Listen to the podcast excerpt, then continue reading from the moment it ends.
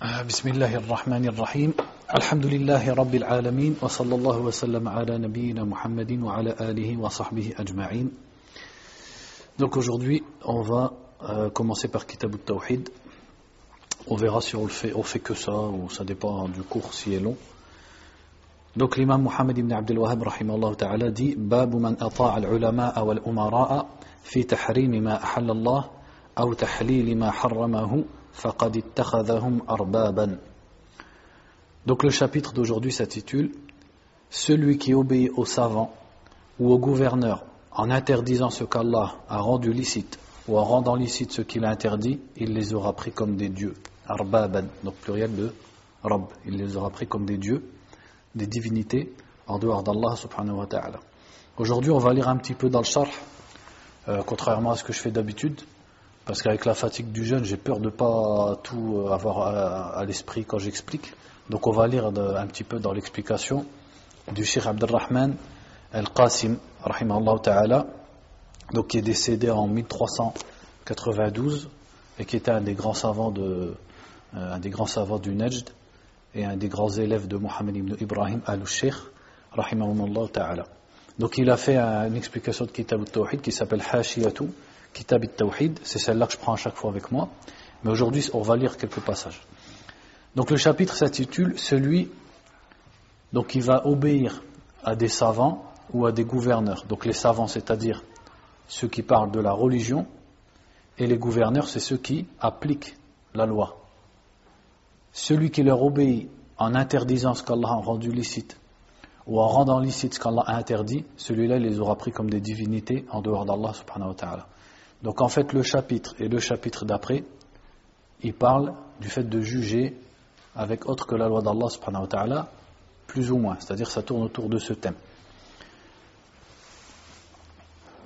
Donc le shir dit, rahimahullah ta'ala, dans l'explication, وإنما تجب طاعة الأحبار والرهبان إذا أمروا بطاعة الله فهي تبع لا استقلال وأما إذا أمروا بمعصية الله فلا سمع لهم ولا طاعة لا طاعة لمخلوق في معصية الخالق كما هو معلوم بالضرورة من الكتاب والسنة وإجماع الأمة Donc il dit, rahimahullah ta'ala, al-ahbar, c'est-à-dire les savants, et les adorateurs, zuhad, les ascètes, on leur doit obéissance quand eux-mêmes ordonnent l'obéissance à Allah subhanahu wa ta'ala. Donc l'obéissance au gouverneur et l'obéissance aux savants, elle suit l'obéissance d'Allah et du prophète sallallahu sallam. Elle n'est pas indépendante. Donc on obéit à Allah de façon absolue, on obéit au prophète sallallahu sallam de façon absolue, mais on n'obéit pas aux savants ni aux gouverneurs de façon absolue. On leur obéit que quand ils ordonnent ce qui est conforme à l'ordre d'Allah euh, et du prophète sallallahu sallam. Donc il dit ensuite, et s'ils ordonnent un péché, la désobéissance à Allah, alors on ne doit ni les écouter, ni leur obéir, car, ouvrez des guillemets, il n'y a pas d'obéissance à la créature en, désobéissant au Créateur, comme il est dit dans le hadith. Et il dit ceci est connu de façon essentielle, donc c'est-à-dire c'est quelque chose de basique dans l'islam et qui est connu à partir du Coran, de la sunna et de l'unanimité de la communauté. ولما كانت هذه الطاعة من أنواع العبادة بل هي العبادة فإنها طاعة الله بامتثال ما أمر به على ألسن رسله نبه المصنف بهذه الترجمة على وجوب اختصاص الرب تعالى بها وأنه لا يطاع سواه إلا حيث كانت طاعته مندرجة تحت, تحت طاعة الله Il dit donc, puisque l'obéissance, ta'a, ça fait partie de, des catégories d'adoration. Et ensuite il dit, et c'est même ça l'adoration en vérité, puisque l'adoration c'est obéir à Allah en faisant ce qu'il nous a ordonné par la bouche de ses messagers. Donc comme l'obéissance, ça fait partie de l'adoration, ou même c'est l'adoration, eh bien l'imam Muhammad ibn Abdel Wahhab dans son livre Kitab al-Tawhid a voulu attirer notre attention dans ce chapitre sur le fait que cette obéissance ne doit être due qu'à Allah subhanahu wa ta'ala et qu'on ne doit pas obéir à autre qu'Allah Azzawajal, sauf si l'obéissance de cette créature entre elle-même sous l'obéissance d'Allah, c'est-à-dire suit l'obéissance à Allah. Et ce qui est voulu ici, plus spécifiquement dans ce chapitre, c'est d'obéir dans le fait de rendre licite ce qui est illicite ou rendre illicite ce qui est licite. Donc le chapitre il parle spécifiquement de l'obéissance dans, dans cela. Donc il dit, Mohammed ibn Abdel Wahhab ta'ala, dans le chapitre, وقال ابن عباس رضي الله عنهما يوشك أن تنزل عليكم حجارة من السماء أقول قال رسول الله صلى الله عليه وسلم وتقولون قال أبو بكر وعمر رضي الله عنهما Donc il a premièrement cité une parole de Abdullah ibn Abbas anhuma, qui a dit Je crains que des pierres ne tombent sur vous du ciel. En fait, il a dit Yushiku. Yushiku, c'est-à-dire Yaqrub. Et des, pierres vont bientôt vont tomber dessus du ciel. Car je vous dis, le prophète sallallahu a dit, et vous me répondez, Abu Bakr et Omar ont dit. Donc dans l'explication, le Cheikh rahimallahu ta'ala dit donc avant de lire l'explication du Cheikh, en quelles circonstances est-ce que Abdullah ibn Abbas a dit ça? C'est parce que il, était il discutait avec des personnes au sujet du pèlerinage, le hajj. Et on sait que hajj, il y a trois façons de le faire. Le tamattu', le qiran et l'ifrad. Et Abu Bakr et Omar considéraient que la meilleure façon de faire le hajj, c'est l'ifrad. Qu'est-ce que ça veut dire l'ifrad C'est-à-dire qu'on part de là où on est en faisant seulement le hajj, sans umrah. Alors que la meilleure des choses, comme le prouve la sunna du prophète sallallahu alayhi wa sallam, c'est. C'est-à-dire faire la umrah d'abord, ensuite se désacraliser et rester à Mecca, et les jours du Hajj, on part faire le pèlerinage. On est déjà à Mecca. Car le prophète sallallahu alayhi wa a dit que s'il avait, avait, vécu l'année d'après, il l'aurait fait. Il aurait fait le tamattu. Donc Abdullah ibn Abbas, lui, connaissait ça. Donc il disait aux gens que le mieux c'était et tamattu. Et les gens lui répondaient Abu Bakr et Omar ont dit le mieux c'est l'ifrad. Parce qu'Abu Bakr et Omar ne savaient pas que le prophète alayhi avait dit que s'il vivait encore une année, il aurait aimé faire le tamattu. Donc lui avait comme argument le hadith du prophète alayhi et eux avaient comme argument la parole ou l'opinion d'Abu Bakr et de Omar. Donc le cher dit فإذا كان هذا قول ابن عباس في الخليفتين الراشدين فكيف بمن ترك ترك قول رسول الله صلى الله عليه وسلم لقول من هو دونهم Il dit si ça c'est vrai pour la parole des deux califes bien guidés que sont Abu Bakr et Omar, alors qu'en est-il de celui qui délaisse la parole du prophète sallallahu alayhi wa sallam pour la parole de quelqu'un qui est en dessous d'Abu Bakr et de Omar وقال الشافعي أجمع العلماء على أن من استبانت له سنة رسول الله صلى الله عليه وسلم لم يكن له أن يدعها لقول أحد Et l'imam Shafi'i disait, tous les savants sont d'accord pour dire que celui à qui apparaît, c'est-à-dire celui qui prend connaissance de la sunna du prophète sallallahu alayhi wa sallam, il lui est interdit de la délaisser pour la parole de qui que ce soit. C'est-à-dire il n'a pas, pas, le droit de délaisser le hadith ou ce qui est dans le hadith pour suivre la parole de tel ou d'un tel. وما زال العلماء يجتهدون في الوقائع ولكن إذا استبان لهم الدليل أخذوا به وتركوا اجتهادهم et le Cheikh Abdurrahman dit, Al-Qasim, il dit, et les savants de tout temps faisaient l'ishtihad, c'est-à-dire faisaient un effort de réflexion dans ce qu'on appelle al-waqa'i'. C'est quoi le waqa'i' C'est-à-dire des situations nouvelles. Donc de tout temps, les savants ont fait des efforts de réflexion pour trouver la solution ou le jugement religieux dans des situations nouvelles. Mais lorsque la preuve leur parvenait, ils suivaient la preuve. C'est-à-dire les savants font des efforts de réflexion, mais s'ils connaissent une preuve sur un sujet, ils, ils suivent la preuve, ils délaissent l'effort de réflexion. وفي عصر الأئمة الأربعة إنما طلب, طلب الحديث وفي عصر الأئمة الأربعة إنما طلب الحديث ممن هو عنده باللقاء والسماع ويسافر الرجل في طلب الحديث إلى الأمصار عدة سنين ثم اعتنى الأئمة بالتصانيف ودونوا الأحاديث ورواوها بأسانيدها وبينوا صحيحها من, من حسنها من ضعيفها وناسخها ومنسوخها Il dit le cheikh, à l'époque des quatre imams, donc à l'époque des, des, des, premiers savants de la communauté, donc à l'époque des quatre imams, il fallait aller chercher le hadith. Donc le hadith, il fallait aller le récolter en rencontrant ceux qui le connaissaient et en les écoutant.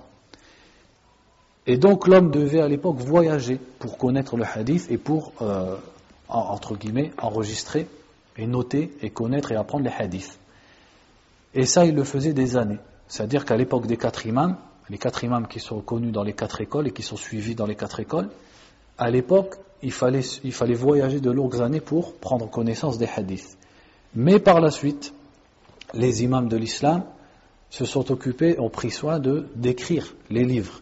Et donc ils ont mis à l'écrit les hadiths, ils les ont mis à l'écrit et ils les ont transcrits avec leur chaîne de transmission. Ils ont distingué ce qui était sahih, hassan, c'est-à-dire ce qui était authentique, de ce qui était daif, donc ce qui n'était pas acceptable. Et ils ont montré également les hadiths qui étaient abrogeants et les hadiths qui étaient abrogés. Ensuite, il dit والفقهاء صنفوا في كل مذهب وذكروا حجج المجتهدين فسهل الأمر على طالب العلم فعليه أن ينظر في مذاهب العلماء وما استدل به كل إمام ويأخذ من أقوالهم ما دل عليه الدليل إذا كان له ملكة يقتدر بها Et de l'autre côté, les fuqaha, les savants du fiqh, eux ont bien transcrit les madhahib, c'est-à-dire les opinions, entre guillemets les écoles des différents savants. Donc ils les ont mis dans des livres. Et ils ont cité dans les livres les paroles des différents mujtahidines, les différents savants, avec leurs preuves et leurs arguments, etc. Donc la situation, est devenue facile pour un talibin. Pour celui qui veut étudier la religion, la situation, elle est facile.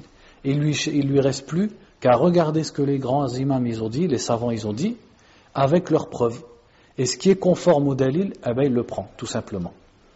Et il dit ça, c'est s'il en a la capacité. Donc en fait, ce qu'il veut dire ici, le cher, c'est qu'à l'époque de l'imam Malik, Abu Hanifa, etc., les savants devaient voyager et devaient souffrir pour récolter les hadiths. Et chacun jugeait sur le hadith qu'il connaissait. Mais par la suite, les savants ont pris soin de mettre à l'écrit le hadith, de sorte à ce que maintenant c'est devenu dans les mains de tout le monde. Celui qui veut les hadiths, il a qu'à se procurer les livres.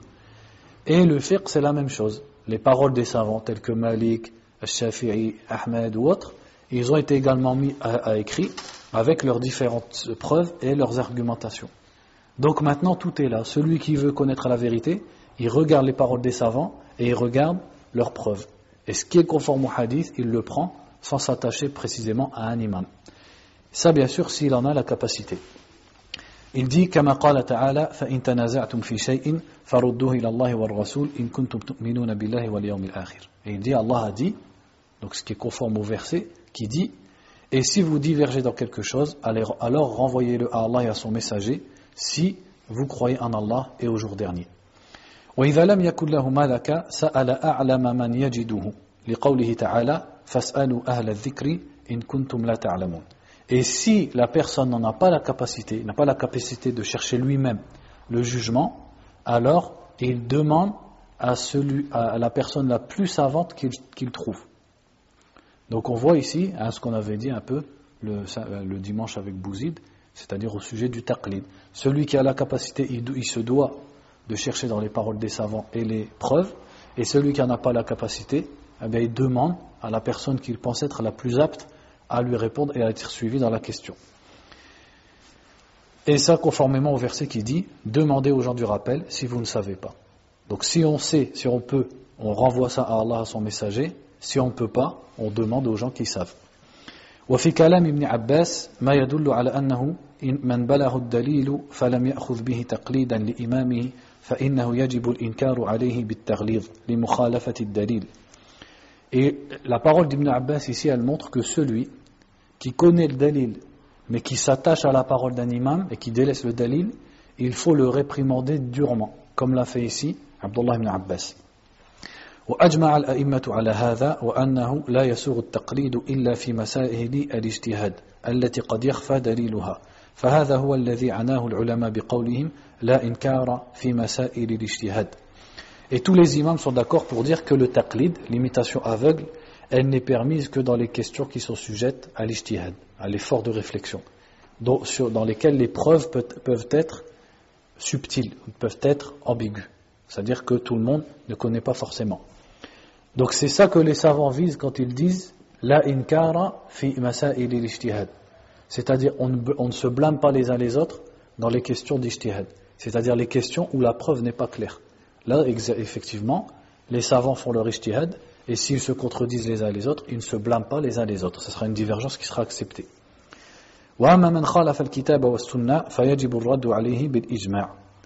Et par contre, celui qui contredit le Coran et la Sunna, alors il faut le rejeter, rejeter sa parole sans divergence entre les savants. وليس ما خالف الكتاب والسنة مذهبا لأحد من الأئمة وهم أجل من أن يقال ذلك في حقهم لتصريحهم بذلك ونهيهم عن تقليدهم إذا استبانت السنة. Et il dit, ce qui contredit le Coran et la Sunna, c'est le madhab d'aucun imam. C'est-à-dire en réalité, on ne peut pas l'assimiler à un imam. Parce que les imams, les savants de l'islam, ils sont au-delà d'adopter de, quelque chose qui est contraire au Coran et à la Sunna. Et eux-mêmes le disaient, c'est-à-dire que leur madhab, c'est ce qui est conforme au Coran et à la Sunna, et ils interdisaient qu'on les, les suive aveuglément quand la Sunna, elle apparaît à quelqu'un, quand il prend connaissance de la Sunna. Ce qui veut dire ici, c'est que, bah, c'est comme quand l'imam Shafi'i disait par exemple, que quand euh, je dis quelque chose et que vous découvrez un hadith qui est contraire à ma parole, alors mon madhab après ma mort, c'est le hadith que vous connaîtrez. Ça veut dire que logiquement, le madhab d'un imam, quand il contredit un hadith, on ne devrait même pas dire que c'est son madhab. En fait, c'est l'opinion qu'il a dite parce que c'est tout ce dont il avait connaissance. Il ne connaissait pas le hadith qui était dans la question. Donc ensuite, dans Kitab al-Tawhid, il dit, rahimahullah, وقال الإمام أحمد عجبت لقوم عرفوا الإسناد وصحته يذهبون إلى رأي سفيان. والله تعالى يقول فليحذر الذين يخالفون عن أمره أن تصيبهم فتنة أو يصيبهم عذاب أليم. أتدري ما الفتنة؟ الفتنة الشرك. لعله إذا رد بعض قوله أن يقع في قلبه شيء من الزيغ فيهلك. Ensuite, il a cité une parole de l'imam Ahmed, ta'ala, qui a dit Je m'étonne des gens qui connaissent la chaîne de transmission et son authenticité et qui adoptent l'opinion de Soufiane. Soufiane ici, c'est qui? Soufiane al-Thawri, ta'ala. C'est qui l'autre Soufiane? Soufiane ibn Uyayna, ta'ala. Donc il dit l'imam Ahmed Je m'étonne de gens qui connaissent le hadith, qui connaissent la chaîne de transmission du hadith et qu'il est authentique et il le délaisse pour adopter la parole de Soufiane al-Thawri. Et il dit, alors qu'Allah dit que craignent ceux qui divergent de son ordre, que ne les touche une fitna, c'est-à-dire un trouble, ou que ne les touche un châtiment douloureux. Ensuite, il dit à son élève, après avoir lu le verset, Est-ce que tu sais ce qu'est al-fitna? Al-fitna, c'est le shirk. Car la personne, si elle délaisse une partie des paroles du prophète, nous craignons, c'est-à-dire la allahu, c'est-à-dire que ça peut le mener euh, à ce que euh, une déviation naisse dans son cœur et qu'il court à sa perte et qu'il périsse. Donc il dit, l'imam Ahmed ici, à partir du verset qui dit que ceux qui divergent de l'ordre du prophète sallallahu alayhi wa sallam ne craignent que ne les touche un châtiment douloureux ou une fitna. Et il dit la fitna qui est voulue dans ce verset, c'est le shirk. C'est-à-dire si une personne diverge de l'ordre du prophète sallallahu alayhi wa sallam, ça peut l'amener à la déviation dans son cœur et il périra. Donc, euh, Abdurrahman ibn Qasim, rahimahullah, dit dans l'explication فقول الإمام أحمد إنكار منه لذلك وأنه يؤول إلى زيغ القلوب الذي يكون به المرء كافرا donc il dit l'imam Ahmed a voulu ici blâmer cela, c'est-à-dire blâmer le fait de délaisser un hadith pour adopter l'opinion d'un savant, et que cette chose peut amener à la déviation des cœurs qui peut rendre l'homme mécréant.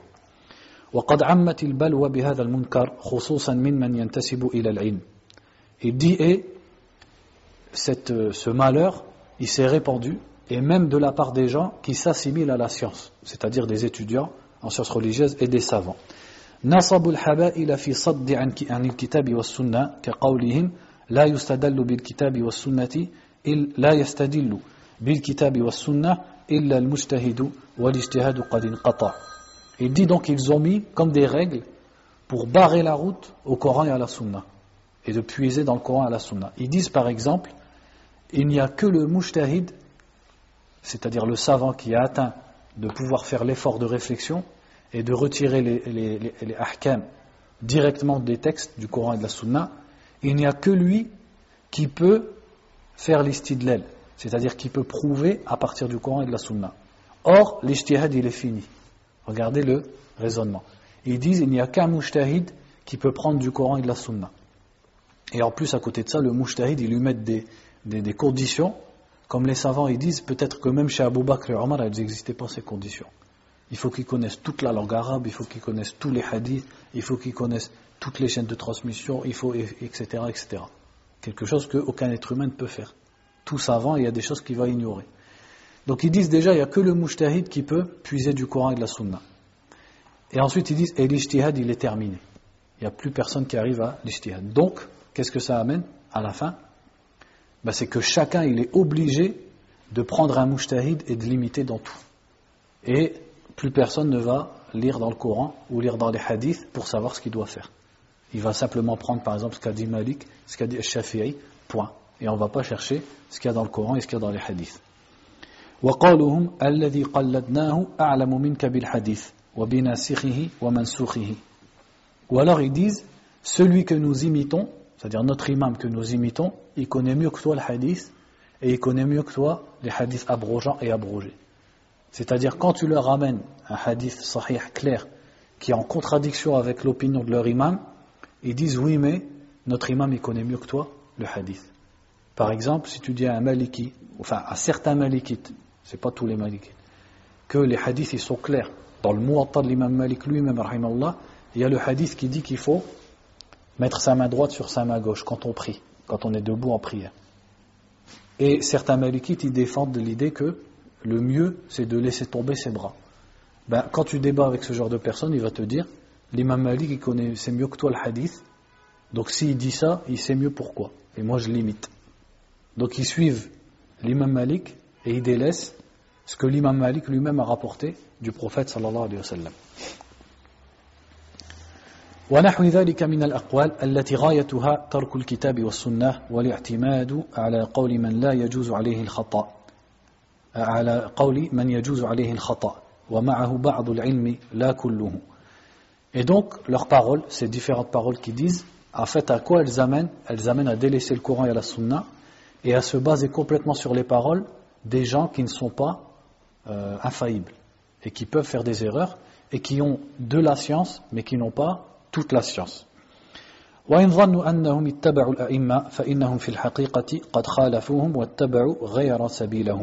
Et même s'ils pensent qu'ils ont suivi les imams, en réalité ils les ont contredits. Et ils ont suivi un chemin autre que celui des imams. وذلك إنما نشأ عن الإعراض عن تدبر الكتاب والسنة والإقبال عن كتب من تأخر il dit ça c'est né du fait de se détourner, de méditer le Coran et prendre connaissance du Coran et de la Sunna et de ne se baser plus que sur les livres de ceux qui sont venus après, c'est-à-dire les, savants des madhahib, etc. Et de se contenter de ces livres-là et de se passer du Coran et de la Sunna. والواجب على كل مكلف إذا بلغ الدليل أن ينتهي إليه ويعمل به وإن خالفه من خالفه كائنا من كان et toute personne mukallaf, c'est-à-dire responsable devant Allah, il lui est obligatoire de suivre le dalil. Même s'il doit contredire, qui il doit contredire Quelle que soit la personne que ça contredit, si le dalil lui apparaît clairement, il doit suivre le dalil. كما قال تعالى اتبعوا ما أنزل إليكم من ربكم ولا تتبعوا من دونه أولياء قليلا ما تذكرون et comme Allah a dit, suivez ce qui vous a été descendu de votre Seigneur et ne suivez pas en dehors de lui des alliés, mais vous vous rappelez peu. Donc j'essaie de passer un petit peu pour pas trop lire non plus, pour pas vous fatiguer.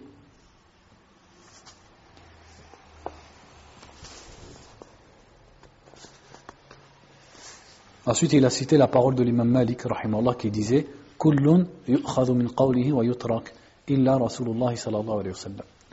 L'imam Malik Allah disait Toute personne, on prend de ses paroles et on en rejette, sauf le messager d'Allah sallallahu alayhi wa sallam. Et l'imam Shafi'i disait إذا صح الحديث بما يخالف قولي فاضربوا بقولي الحائط. L'imam Shafi'i disait Quand le hadith est authentique et contredit ma parole, alors jetez ma parole contre le mur.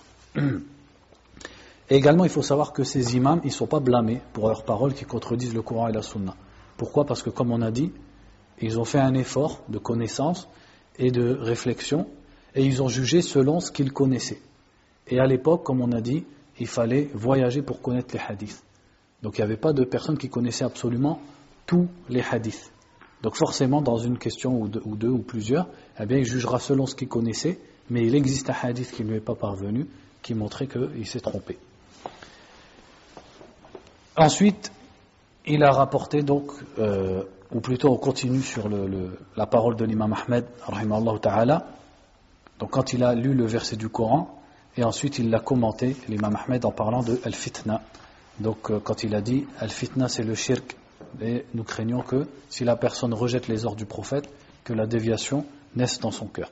Donc pour commenter ça, il dit ici أي لعل الإنسان الذي تصح عنده سنة رسول الله صلى الله عليه وسلم إذا رد بعض قول الرسول صلى الله عليه وسلم أن يقع في قلبه شيء من الزيغ فيهلك. تنبيه منه رحمه الله أن رد قول الرسول صلى الله عليه وسلم سبب لزيغ القلب وذلك هو الهلاك في الدنيا والآخرة. كما قال تعالى فلما زاغوا أزاغ الله قلوبهم. Donc il dit ici, l'imam Ahmed a voulu nous montrer que rejeter les paroles du prophète c'est une cause de déviation des cœurs. Et c'est ça qui cause euh, la perte de l'être humain ici-bas et dans l'au-delà. Comme Allah dit dans un verset, lorsqu'ils ont dévié, Allah a fait dévier leur cœur. Euh, ensuite, il a cité un hadith. Donc il dit An Adi ibn Hatim, selon Adi ibn Hatim. Donc d'abord, comme on le fait d'habitude, on va lire qui est Adi ibn Hatim. Donc il dit dans la marge, Huwa at-ta'i al-mashhur bis-sakha'i wal-karam. Donc Adi ibn Hatim at-ta'i. Donc il faisait partie de la tribu de Ta'i. Et il était connu pour sa grande générosité. Ibn Abdullah ibn Sa'd ibn al-Hashraj ibn Mri al-Qais ibn Adi ibn Jarwal. Donc là il cite toute son ascendance. قدم عدي رضي الله عنه على النبي صلى الله عليه وسلم في شعبان سنة تسع فأسلم وثبت في الردة وحضر فتوح العراق وحروب علي وعاش 120 سنة ومات سنة 68 Donc il dit que Adi est venu euh, se convertir auprès du prophète sallallahu alayhi wa sallam en l'an 9 de l'Égypte. Donc Adi il était, il faisait partie des Arabes chrétiens, Adi ibn Hatim, et il est venu au prophète sallallahu alayhi wa sallam se convertir en l'an 9 de l'Égypte, pendant le mois de Sha'ban. Il s'est converti et euh, il est resté ferme sur l'islam, même pendant les, les, les, le phénomène de l'apostasie à l'époque d'Abu Bakr. Également, il a participé aux conquêtes de l'Irak, donc au djihad en Irak, et aux guerres avec Ali, et il a vécu 120 ans, et il est mort à l'âge de 68 ans. Donc, عن عدي بن حاتم رضي الله عنه أنه سمع رسول الله صلى الله عليه وسلم يقرأ هذه الآية اتخذوا أحبارهم ورهبانهم أربابا من دون الله والمسيح ابن مريم الآية فقلت إنا لسنا نعبدهم قال أليس يحرمون ما أحل الله فتحرمونه ويحلون ما حرم الله فتحلونه فقلت بلى قال فتلك عبادتهم راه أحمد الترمذي وحسنه Donc Adi raconte, an, qu'il a entendu le prophète sallallahu alayhi wa sallam réciter le verset qui dit Ittakhadhu ahbarahum wa ruhbanahum arbaban min dunillah wal masih ibn Maryam وما أمروا إلا ليعبدوا إله واحدا لا إله إلا هو سبحانه عما يشركون Donc le verset dit اتخذوا أحبارهم ورهبانهم Ils ont pris leurs savants, donc al-ahbar, c'est le pluriel de habr. Habr ou bien hibr. On peut dire habr ou on peut dire hibr. C'est le savant. Donc c'est l'équivalent des rabbins. Parce qu'ici ça parle des gens du livre. Et ar-ruhban, wa ruhbanahum, ar-ruhban c'est le pluriel de rahib. C'est comme un moine, un ascète, c'est-à-dire celui qui se consacre à l'adoration. Donc Allah nous dit à propos des juifs et des chrétiens, ils ont pris leurs savants et leurs ascètes ou leurs adorateurs ou leurs moines comme des arbab, c'est-à-dire comme des dieux en dehors d'Allah. Ainsi que le Messie, fils de Mariam, alors qu'ils n'ont été ordonnés que d'adorer une seule divinité. Donc ici Allah dit dans ce verset à propos des juifs et des chrétiens qu'ils ont pris leurs savants et leurs adorateurs, ainsi que Isa, et on verra la hikmah dans le fait que Isa est nommé après, comme des dieux en dehors d'Allah. Donc quand il a récité ce verset, Adi a dit, an, nous ne les adorions pas. C'est-à-dire il parle de lui avant qu'il se convertisse à l'islam, quand il était encore chrétien. Et il dit, nous ne les adorions pas. Donc là, il parle de, des savants et des adorateurs. Il ne parle pas de Isa. Parce que Isa, c'est évident que que les chrétiens l'adorent. Et ils l'adoraient déjà à l'époque.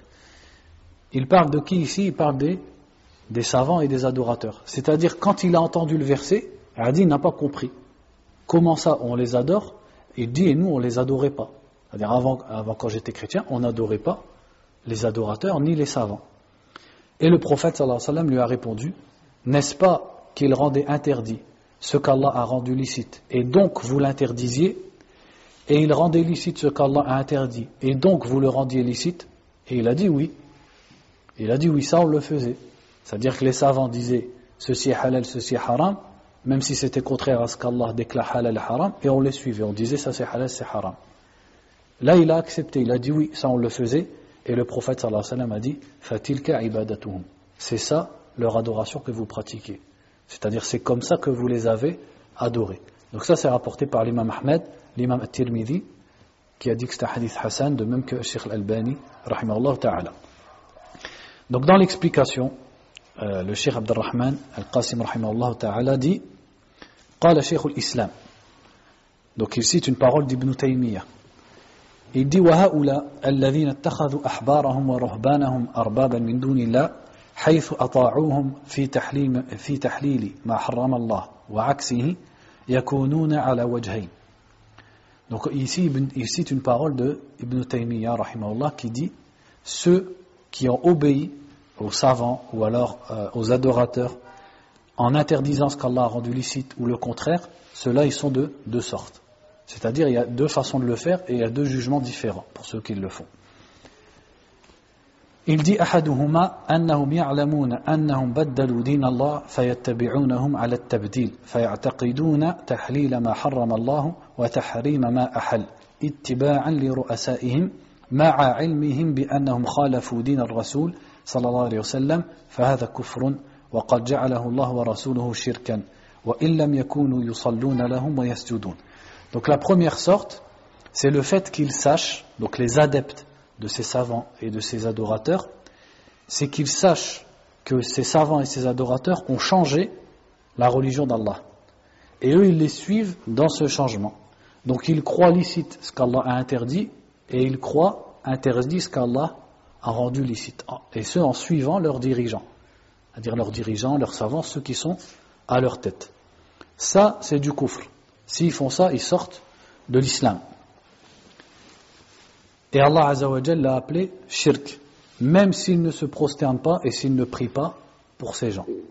C'est-à-dire que, on revient au hadith de Adi. Adi pensait que l'ibada, quand il a entendu le verset, lui il a pensé à quoi? Au fait de se prosterner, au fait d'invoquer, au fait de faire des sacrifices. Et il a dit ça, on ne le faisait pas pour eux. Mais le prophète sallallahu alayhi wa sallam leur a montré une autre sorte d'adoration qui est l'obéissance même si tu ne te prosternes pas pour la personne, tu n'égorges pas un coq pour elle, ou tu pries la pries pas, mais tu l'auras pris pour une divinité et tu l'auras associé à Allah si tu l'auras mis à l'égal d'Allah dans At-Tashri'a, c'est-à-dire dans le fait de déclarer ce qui est légal, licite, et ce qui est illicite. Celui qui fait ça avec quelqu'un, il l'aura mis à l'égal d'Allah et il sort de l'islam en faisant ça. Ensuite, il dit « Athani » أن يكون اعتقادهم وإيمانهم بتحريم الحلال وتحليل الحرام ثابتا لكنهم أطاعون في أطاعوهم في معصية الله كما يفعل المسلم ما يفعله من المعاصي التي يعتقد أنها معاص فهؤلاء لهم حكم أمثالهم من أهل الذنوب Ensuite, il dit la deuxième sorte, c'est qu'ils le fassent tout en croyant que ce qui est halal est halal et que ce qui est haram est haram. C'est-à-dire leur croyance sur le halal et le haram, il n'a pas changé.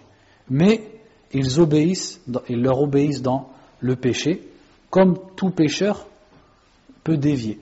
C'est-à-dire, il dit ici, ils leur obéissent dans la désobéissance à Allah, comme le musulman le fait quand il fait un péché, tout en croyant bien que c'est un péché. Donc ceux-là sont comparables aux autres gens qui font les péchés.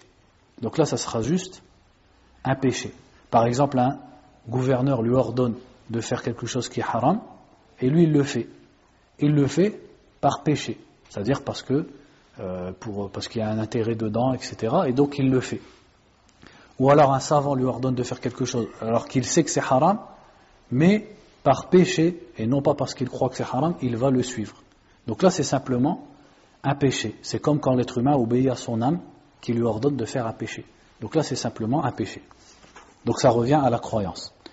ثم اتباع هذا المحرم والمحلل إن كان مجتهدا قصده إن كان مجتهدا قصده اتباع الرسول صلى الله عليه وسلم لكن خفي عليه الحق في نفس الأمر وقد اتقى الله ما استطاع فهذا لا يؤاخذه الله بخطئه بل يثيبه على اجتهاده الذي أطاع به ربه.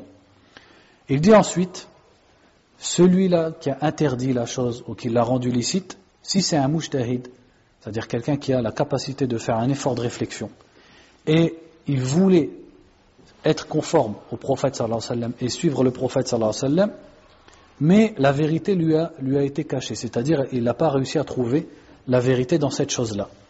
Et il a craint Allah autant qu'il le pouvait pour trouver la vérité, celui-là, Allah ne lui le réprimandera pas pour sa faute. Pourquoi? Parce qu'il a tout fait ce qui était en sa connaissance et en sa capacité pour trouver la vérité. Mais il ne l'a pas trouvé.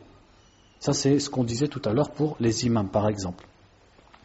Donc celui-là, au contraire, il sera même récompensé pour son effort de, de réflexion.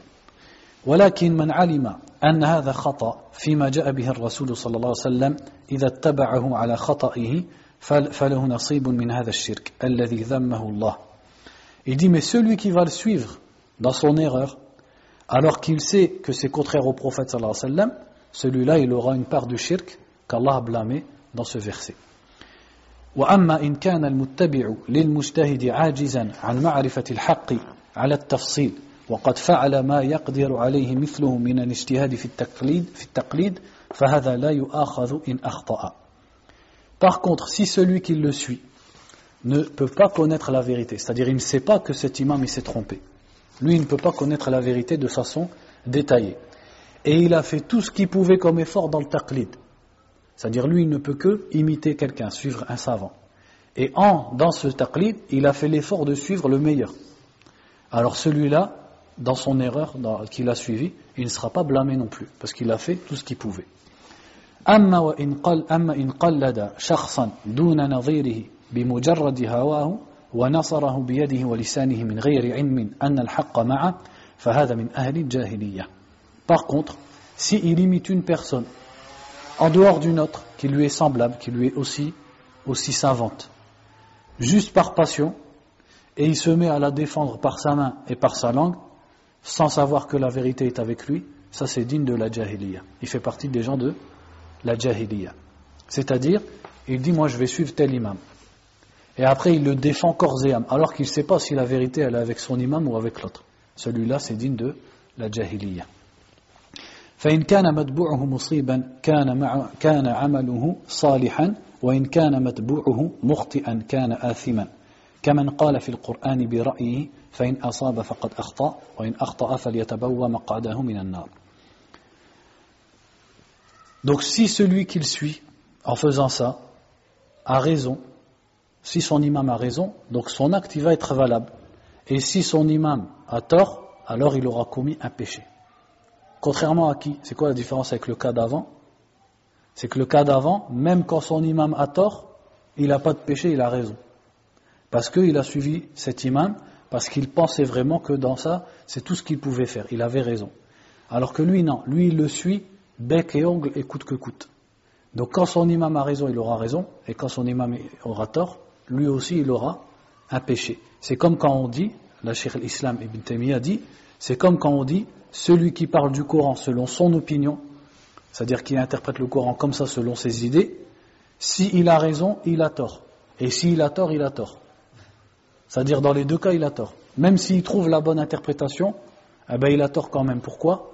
À cause de la voie qu'il a empruntée pour, pour interpréter le Coran. Parce qu'il n'a pas le droit d'interpréter le Coran comme ça, selon sa philosophie. Voilà pour ce chapitre. Donc on passe au, chapitre suivant. Donc euh, je pense qu'on fera que Kitab al-Tawhid. Si on finit le chapitre suivant, on fera que Kitab al-Tawhid. باب قول الله تعالى ألم تر إلى الذين يزعمون أنهم آمنوا بما أنزل إليك وما أنزل من قبلك يريدون أن يتحاكموا إلى الطاغوت وقد أمروا أن يكفروا به ويريد الشيطان أن يضلهم ضلالا بعيدا وإذا قيل لهم تعالوا إلى ما أنزل الله وإلى الرسول رأيت المنافقين يصدون عنك صدودا Donc ici il a mis un chapitre comme on l'avait vu plusieurs fois, un chapitre dont le titre c'est un verset du Coran. C'est-à-dire il dit chapitre de la parole d'Allah et qui est un dans la sourate An-Nisa. Donc ce chapitre, il ressemble à celui d'avant. il parle du fait de chercher le jugement d'autres qu'Allah et du prophète sallallahu alayhi wa sallam. Donc bien sûr, tout ce qu'on va citer dans le cours, c'est la théorie, c'est-à-dire c'est le jugement général. Parce qu'on va dire à chaque fois, celui qui fait ça, c'est de la mécréance, celui qui fait ça, c'est de la mécréance. Ça, c'est le jugement général. Après, pour l'appliquer à des individus, ça, ça demande, ça c'est autre chose. Nous, dans le cours, on parle de la théorie, c'est-à-dire le jugement général. Celui qui fait ça est un mécréant, celui qui fait ça est un mouchrik. Donc le verset du Coran dit N'as-tu pas vu ceux qui prétendent qu'ils ont cru à ce qui t'a été descendu et à ce qui, ce qui a été descendu à ceux d'avant toi et qui veulent chercher le jugement du Tarout alors qu'ils ont été ordonnés de mécroire en lui et le diable veut les, égarer d'un égarement lointain. Et lorsqu'on leur dit venez au jugement à, à ce qu'Allah a descendu et au messager d'Allah, tu vois les hypocrites se détourner de toi. Donc voilà le verset. On répète, n'as-tu pas vu ceux qui prétendent qu'ils ont cru sur ce qui t'a été descendu? C'est-à-dire, n'as-tu pas vu, ô Mohammed, ces gens qui disent qu'ils croient en toi? Et à ce qui a été descendu avant toi, mais qui cherchent le jugement du Tarout, alors qu'Allah leur a ordonné de mécroire au Tarout. Et le diable ne veut que les égarer d'un égarement lointain. Donc là, on va parler de Al-Hukmu bi anzalallah. Donc avant de rentrer dans le chapitre, je vais vous citer, parce qu'avant que je l'oublie, parce que j'ai préparé ça avant le cours, avant que je l'oublie, euh, l'explication sur Al-Hukm bi anzalallah de Salih al-Sheikh. Salih al-Sheikh, vous connaissez, hein, c'est le ministre des Affaires religieuses en Arabie Saoudite, mais avant tout, c'est un grand savant. Et il a expliqué cette question dans Kitab al-Tawhid dans ce chapitre. Donc il a dit la question du fait de juger par autre que la loi d'Allah, elle est détaillée. En vérité, elle a plusieurs, euh, comment on dit, plusieurs soirs, c'est-à-dire plusieurs euh, cas, plusieurs cas de figure. Voilà, c'est plusieurs cas de figure. Donc on va citer trois cas de figure ici. Et il y en a un quatrième, celui qui veut l'écouter, il peut écouter dans son cours, mais je ne vais pas le citer ici pour ne pas faire de fitna, parce que ça parle d'une de, daoula, etc., etc. Donc celui qui veut, de toute façon, le cours il est sur Internet, ils l'ont même traduit en français de toute façon. Le premier cas dans le jugement par autre que la loi d'Allah, c'est ce qu'on appelle at-tashri', c'est-à-dire faire et instaurer des lois. On peut appeler ça aussi at-taqnin, c'est-à-dire instaurer un qanoun. Et le qanoun, qu'est-ce que ça veut dire? Qanoun, c'est une constitution, un code. Donc une loi avec laquelle on va juger. Donc celui qui met en place un qanoun, autre que le Coran et la Sunna, autre que l'islam, et il met en place un code, une constitution qui est destinée à être appliquée entre les gens et à juger entre les gens sur leurs différentes affaires, le commerce, le mariage, etc., etc., celui, et qui appelle à ça et qui le met en place, celui-là c'est un mécréant, même s'il prétend être musulman. Ce cas de figure, il n'y a pas de divergence. D'accord? Ce cas de figure-là, il n'y a pas de divergence dessus. Donc ça c'est quoi? Tashri'a. C'est-à-dire, lui, il instaure des lois. Pourquoi c'est un mécréant? Parce que le, fait d'instaurer des lois, de dire ceci est licite et ceci est illicite, c'est le droit d'Allah exclusif, subhanahu wa ta'ala. Donc lui, c'est comme s'il s'est mis à la place d'Allah, subhanahu. Et il y a beaucoup de versets du Coran, hein. Inil hukmu illa lillah, le, jugement n'appartient qu'à Allah, euh, Waman ahsanu min Allah hukman, qui est meilleur qu'Allah dans son jugement, etc., etc. Il y a énormément de versets du Coran qui montrent qui montre ça. Donc celui, ça c'est le premier cas, at celui qui vient inventer et instaurer une constitution ou un code autre que l'islam pour juger entre les gens. Celui-là c'est un tarout et c'est un kafir. Il n'y a pas de divergence sur ce cas. Le deuxième cas, c'est el-hukm, c'est-à-dire celui qui va juger avec autre que la loi d'Allah. Donc lui, il n'a pas inventé ce code, ni cette constitution, et il ne l'a pas instauré mais il va juger avec autre que la loi d'Allah. Celui-là, il y a deux cas. Le premier cas, c'est celui d'un juge qui juge avec la loi d'Allah. Quand on dit qu'il juge avec la loi d'Allah, c'est-à-dire que ce à quoi il se réfère quand il juge, c'est l'islam. Donc habituellement, son jugement, c'est l'islam. Et ce à quoi il se réfère, c'est l'islam. Mais dans une question, dans une affaire, ou deux, ou trois, ou plusieurs, il va juger avec quelque chose qui contredit l'islam. soit parce qu'on lui a donné un pot de vin, soit pour un intérêt, soit parce qu'il a de la haine contre la personne, l'accusée, donc il veut le condamner, etc. Soit parce que c'est son cousin, il va le défendre, etc., etc. Donc là, il va, le jugement qu'il va prononcer, il va pas être conforme à ce qu'il devrait dire s'il suivait l'islam. Donc il va le faire dans des questions, des affaires. Celui-là, tant qu'il ne considère pas ça comme étant halal, comme étant licite, et tant qu'il sait que ce qu'il fait c'est un péché, et qu'il le sait au fond de lui que ce qu'il fait c'est haram, celui-là c'est kufrun duna kufr. C'est-à-dire c'est de la mécréance mineure. Et c'est sur ça qu'il faut appliquer la parole d'Ibn Abbas anhuma, quand il a expliqué le verset وَمَنْ لَمْ يَحْكُمْ بِمَا أَنزَلَ اللَّهُ فَأُولَٰئِكَ هُمُ الْكَافِرُونَ Et ceux qui ne jugent pas avec la loi, avec ce qu'Allah a descendu, ceux-là sont des mécréants. Ibn Abbas a dit Ce n'est pas ce que vous avez compris. C'est la mécréance en dessous de la mécréance. C'est-à-dire la mécréance mineure, pas la mécréance qui fait sortir de l'islam. Ça, c'est dans ce cas-là. Donc quand vous lisez des paroles de savants qui disent juger avec autre que la loi d'Allah, c'est de la mécréance que s'ils considèrent ça licite, et s'ils ne considèrent pas ça licite, c'est de la mécréance euh, mineure, c'est dans ce cas-là. C'est-à-dire, par exemple, un juge dans un tribunal islamique, il juge toujours avec la charia. Et son code, il n'a pas de code. Son code, c'est la charia. Mais dans une affaire, comme la personne, c'est son cousin, il ne va pas appliquer la charia. Il va, il va défendre son cousin. Alors que normalement, il aurait dû le condamner. Ou parce que quelqu'un va lui donner un pot de vin, eh bien, il va le défendre. Alors que normalement, il aurait dû le condamner. Donc là, on dit, yahkum Allah. Il juge, c'est-à-dire qu'il applique autre que ce que la charia impliquait. Celui-là, c'est kufran duna kufr. Ça, c'est le premier cas. Dans le deuxième cas, on est toujours dans le deuxième cas. Le premier cas, c'était, c'était quoi? Celui qui instaure une loi autre que l'islam. Celui-là, on a dit, il est kafir. Il n'y a pas de détails dedans. Le deuxième, c'est celui qui juge avec autre que la loi d'Allah. Si d'habitude il juge avec la loi d'Allah et dans quelques affaires, pour une passion ou pour d'injustice, etc., il juge avec autre que la loi d'Allah, c'est kufrun duna kufr. Par contre, s'il juge de façon générale, avec autre que la loi d'Allah, c'est-à-dire ce que la personne du premier cas a instauré, comme les constitutions occidentales, etc. Donc il ne juge pas avec la charia de l'islam. Et il dirige de façon globale avec ça. Ça, les savants ont dit deux opinions différentes. Il y a certains savants qui appliquent même à lui kufrun duna.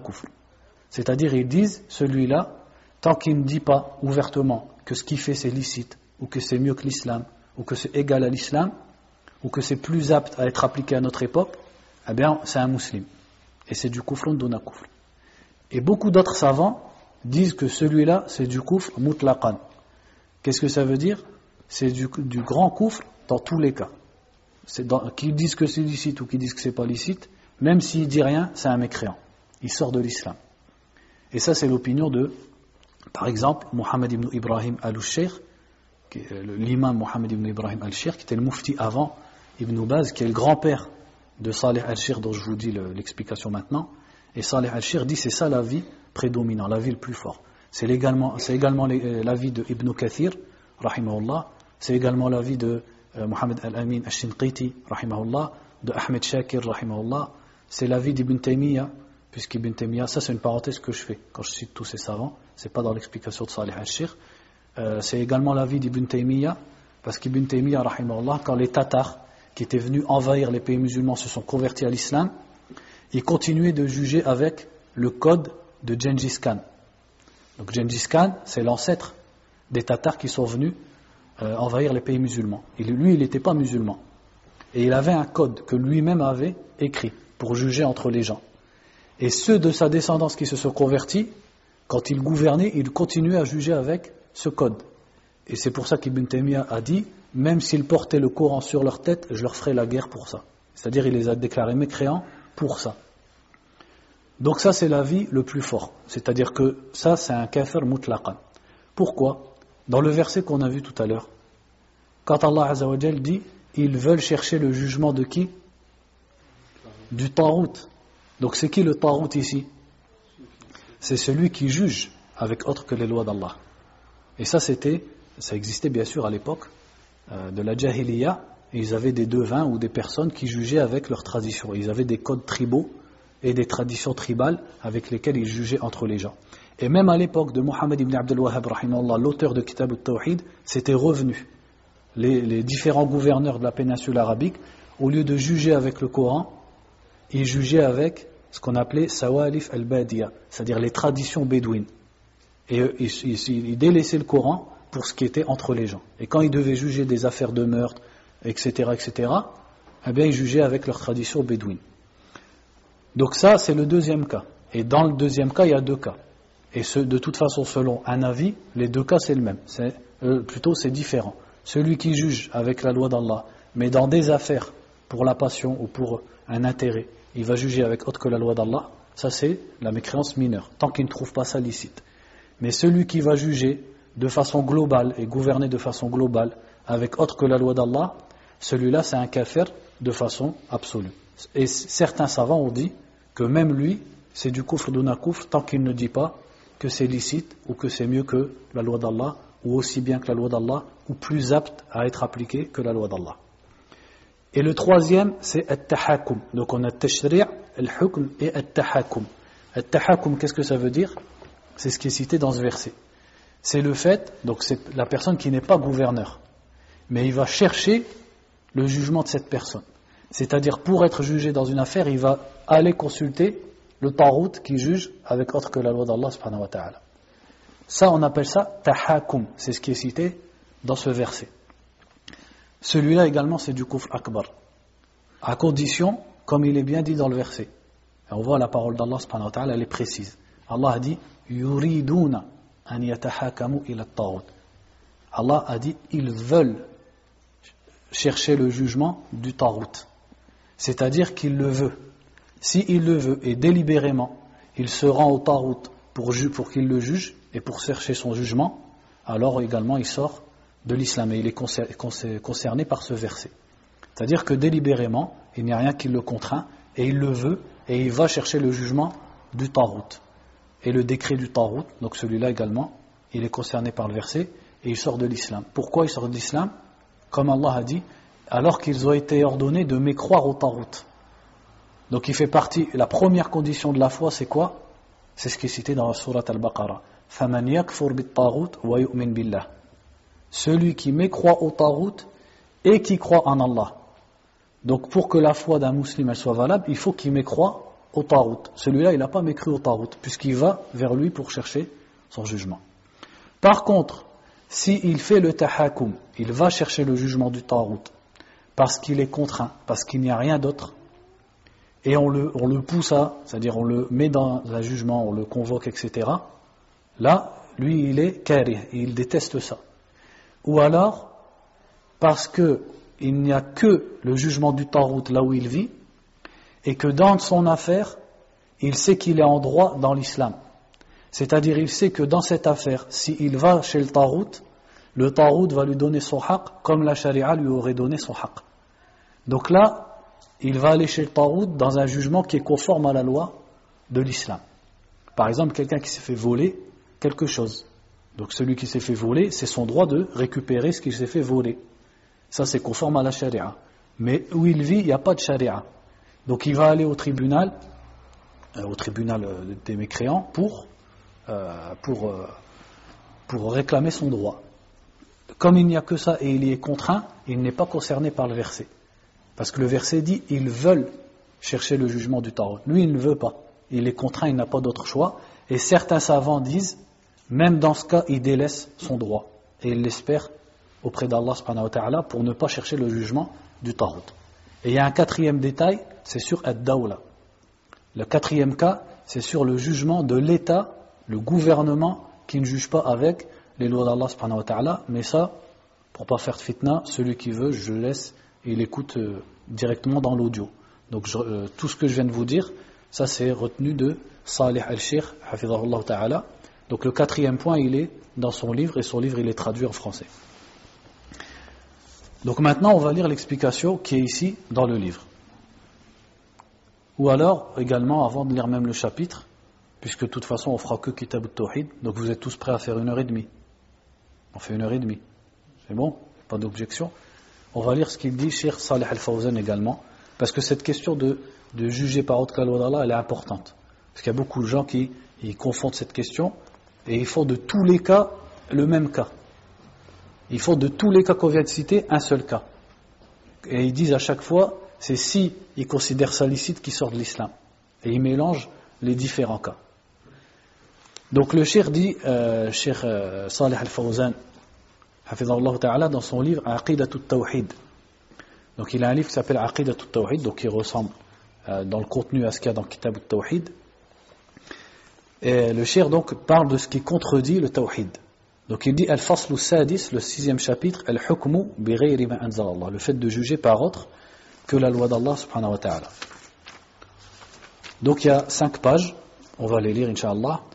Il dit Min muqtada al-iman billahi ta'ala wa ibadatihi al-khudu'u li hukmihi wa al-rida bi shar'ihi wa al-ruju'u ila kitabihi wa sunnati rasulihi صلى الله عليه وسلم عند الاختلاف في الأقوال وفي العقائد وفي الخصومات وفي الدماء والأموال وسائر الحقوق Il dit donc, il fait partie des conséquences de la foi en Allah subhanahu wa ta'ala et de son adoration, le fait de se soumettre à son hukm, c'est-à-dire à son jugement. De s'y soumettre et d'accepter sa loi. Et de revenir au Coran et à la sunna du prophète sallallahu alayhi wa sallam lorsqu'on diverge dans les paroles, dans les croyances, dans les divergences entre les gens, dans le sang, c'est-à-dire les affaires de meurtre, etc., et dans les biens.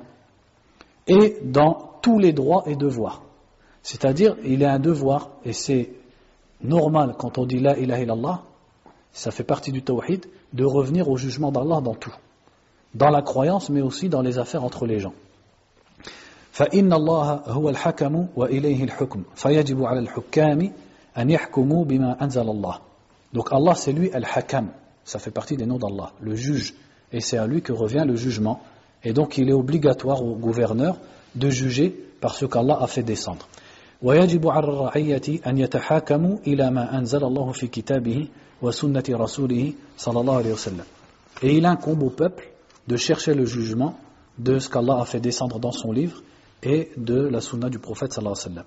قال تعالى في حق الولاة إن الله يأمركم أن تؤدوا الأمانات إلى أهلها وإذا حكمتم بين الناس أن تحكموا بالعدل. Donc Allah dit à propos des gouverneurs, certes Allah vous ordonne de rendre les dépôts à leurs ayants droit et lorsque vous jugez entre les gens, de juger avec équité.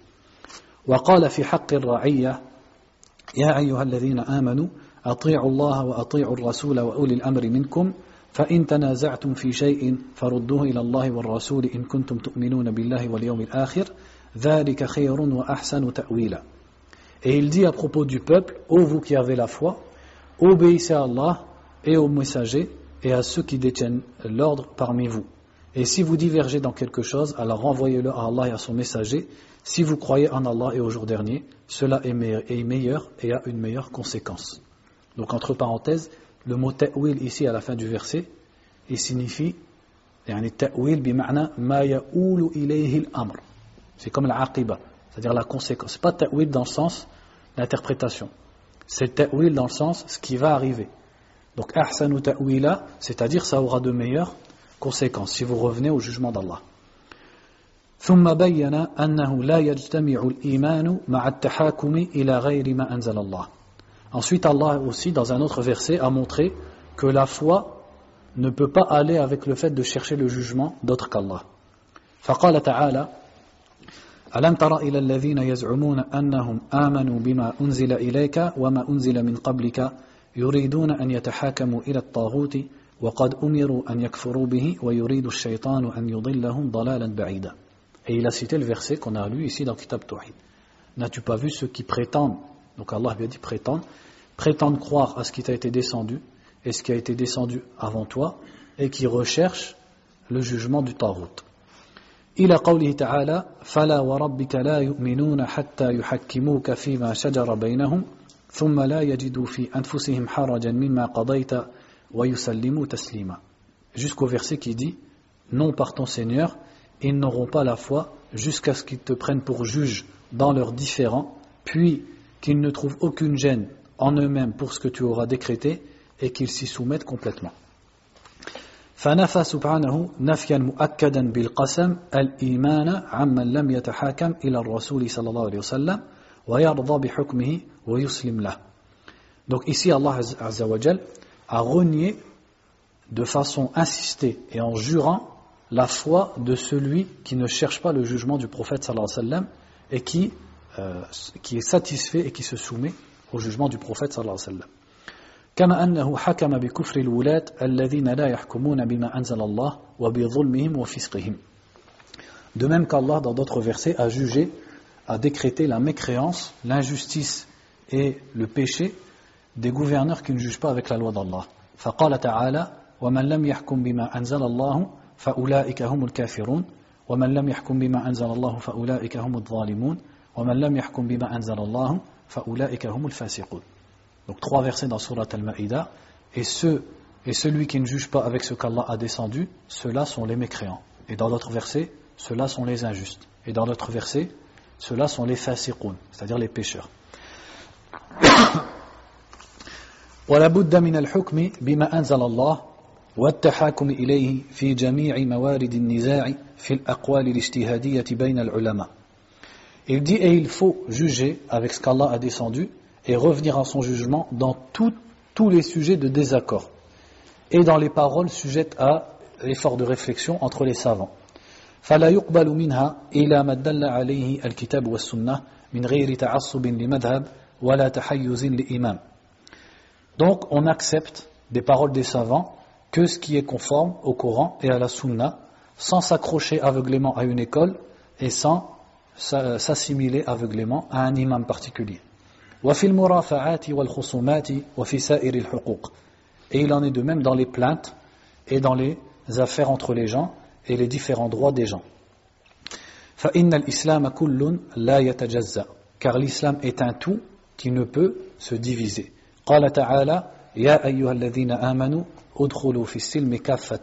Comme Allah dit, ô vous qui croyez, rentrez dans l'islam de façon complète.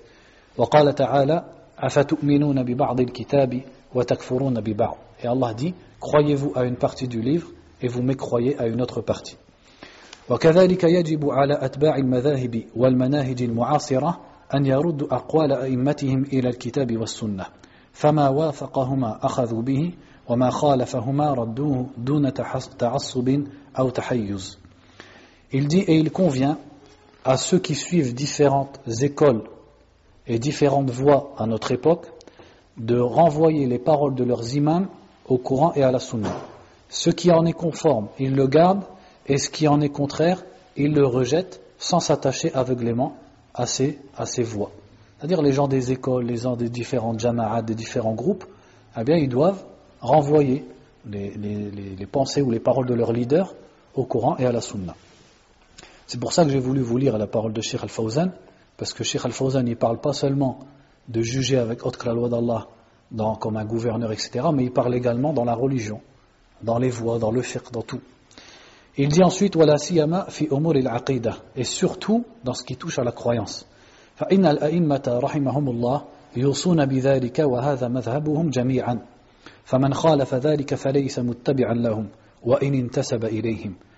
dit les imams, qu'Allah leur fasse miséricorde, conseillez cela, et c'est ça leur madhab à tous. Et celui qui contredit cela, en vérité, ne les, ne les aura pas suivis, même s'il se réclame et s'assimile à ces imams.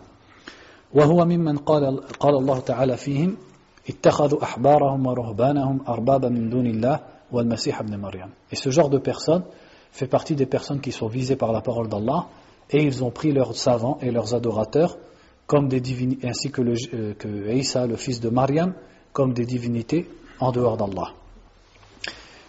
فليست الآية خاصة بالنصارى بل تتناول كل من فعل مثل فعلهم Donc ce verset n'est pas spécifique aux chrétiens.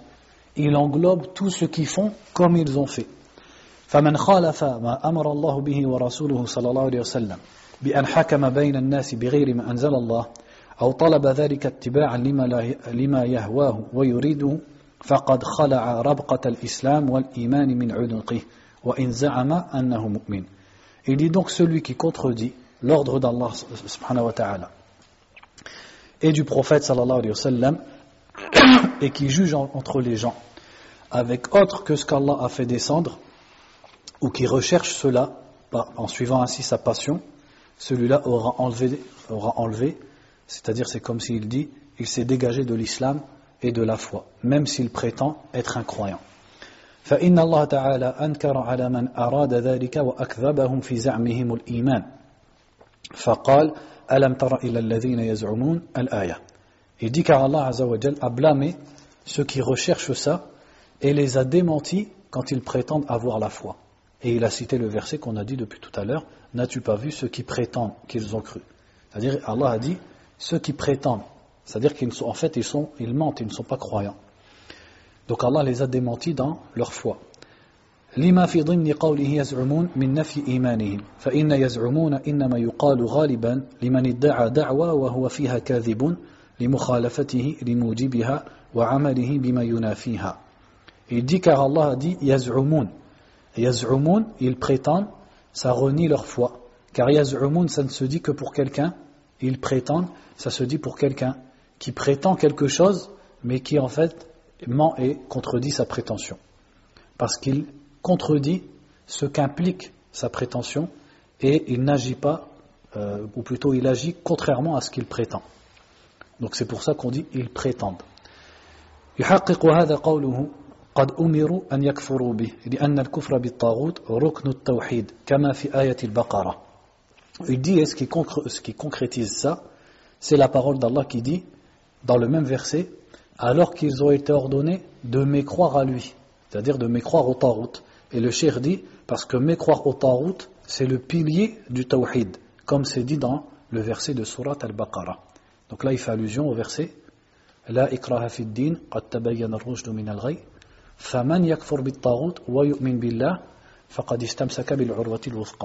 celui qui mécroit au Tarot et qui croit en Allah, donc le sujet n'est pas juste de croire en Allah, il faut mécroire au Tarot, c'est une condition. Celui-là se sera saisi de l'anse la plus solide, c'est-à-dire la ilaha illallah. Il dit, et si ce pilier n'est pas présent, la personne n'est pas monothéiste.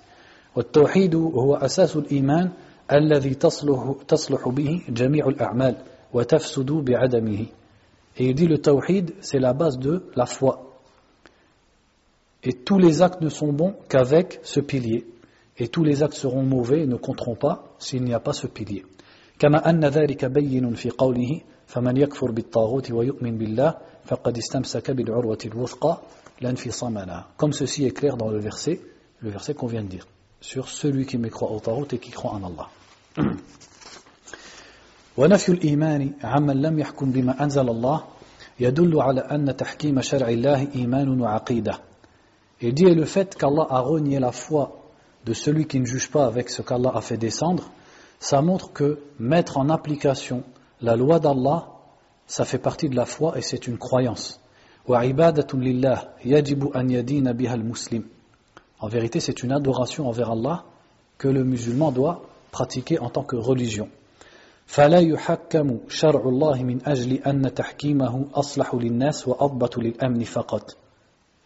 On n'applique pas la loi d'Allah seulement parce que le fait de l'appliquer, c'est mieux pour les gens, ou alors parce que ça assure plus la sécurité. فإن بعض الناس يركز على هذا الجانب وينسى الجانب الأول والله سبحانه وتعالى قد عاب على من يحكم شرع الله لأجل مصلحة نفسه من دون تعبد لله تعالى بذلك فقال سبحانه وإذا دعوا إلى الله ورسوله ليحكم بينهم إذا فريق منهم معرضون وإن يكن لهم الحق يأتوا إليه مذعنين Il dit car il y a des personnes qui ne se concentrent que sur cet aspect. C'est-à-dire quand ils parlent de l'application de la loi d'Allah, ils disent l'application de la loi d'Allah c'est mieux pour les gens, c'est plus de sécurité, etc. Mais ils oublient l'aspect que d'abord c'est un ordre et que c'est une adoration envers Allah. Et Allah a blâmé celui qui applique la loi d'Allah que pour son avantage. Dans le verset qui dit et lorsqu'on les appelle à Allah et à son messager pour qu'ils jugent entre eux, certains d'entre eux se détournent. Mais si le droit leur revient, ils viennent soumis. C'est-à-dire les hypocrites, quand on les appelle au jugement d'Allah et du messager, ils se détournent. Mais quand on les appelle au jugement d'Allah dans ce qui va dans leur intérêt, là ils viennent soumis. Donc le musulman ne doit pas être comme ça. Il doit d'abord appliquer la loi d'Allah parce que c'est la loi d'Allah et c'est l'ordre d'Allah. قال الله تعالى on a dit ensuite فهم لا يهتمون إلا بما يهون وما خالف هواهم أعرضوا عنه لأنهم لا يتعبدون لله بالتحاكم إلى رسوله صلى الله عليه وسلم Donc ces gens-là ne donnent pas d'importance si ce n'est à ce qu'ils désirent. Et ce qui est contraire à leur passion, ils s'en détournent, car ils n'adorent pas Allah en cherchant le jugement du prophète sallallahu alayhi wa sallam. Donc je vous rassure, c'est bientôt fini. Et quand j'aurai fini de, lire Sheikh Al-Fawzan, Kitab Tawhid, on va le lire simplement, parce que tout viendra, et la compréhension, ça va être facile. Ensuite, il dit le jugement de celui qui juge avec autre que la loi d'Allah.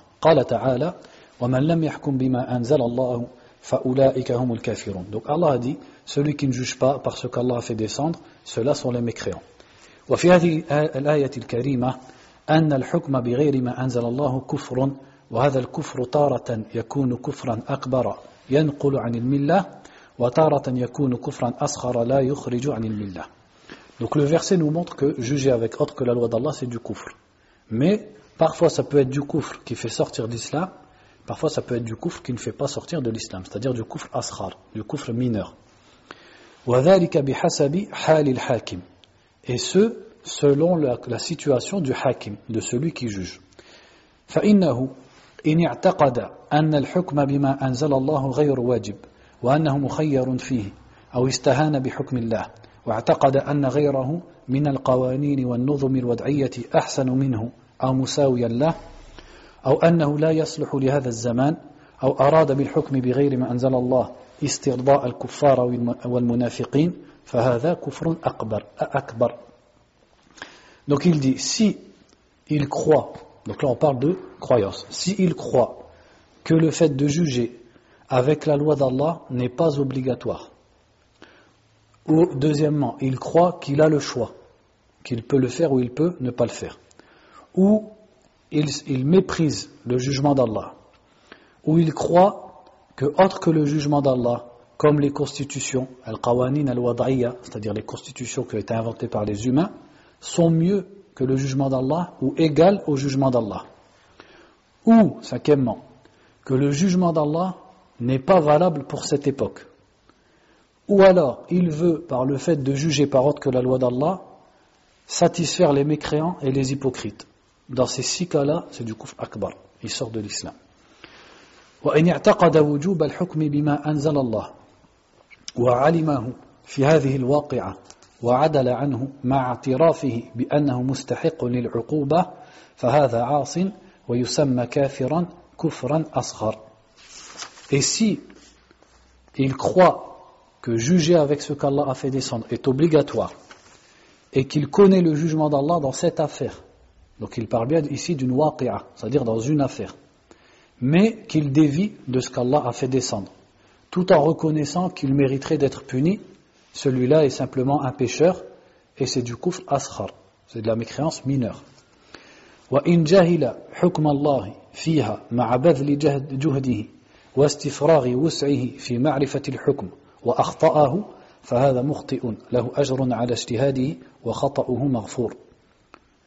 et si il ignore le jugement d'Allah, donc suivez bien les différents cas. Là, on, est, on a parlé de quand il sait. Maintenant, il ne sait pas quel est le jugement d'Allah dans cette affaire. Et qu'il fait tout l'effort possible pour connaître le jugement d'Allah dans cette affaire. Mais qu'il se trompe.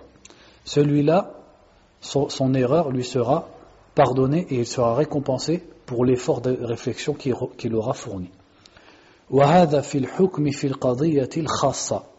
Mais ça, c'est quand il juge dans une affaire spécifique. C'est pas dans quoi? Dans le jugement général.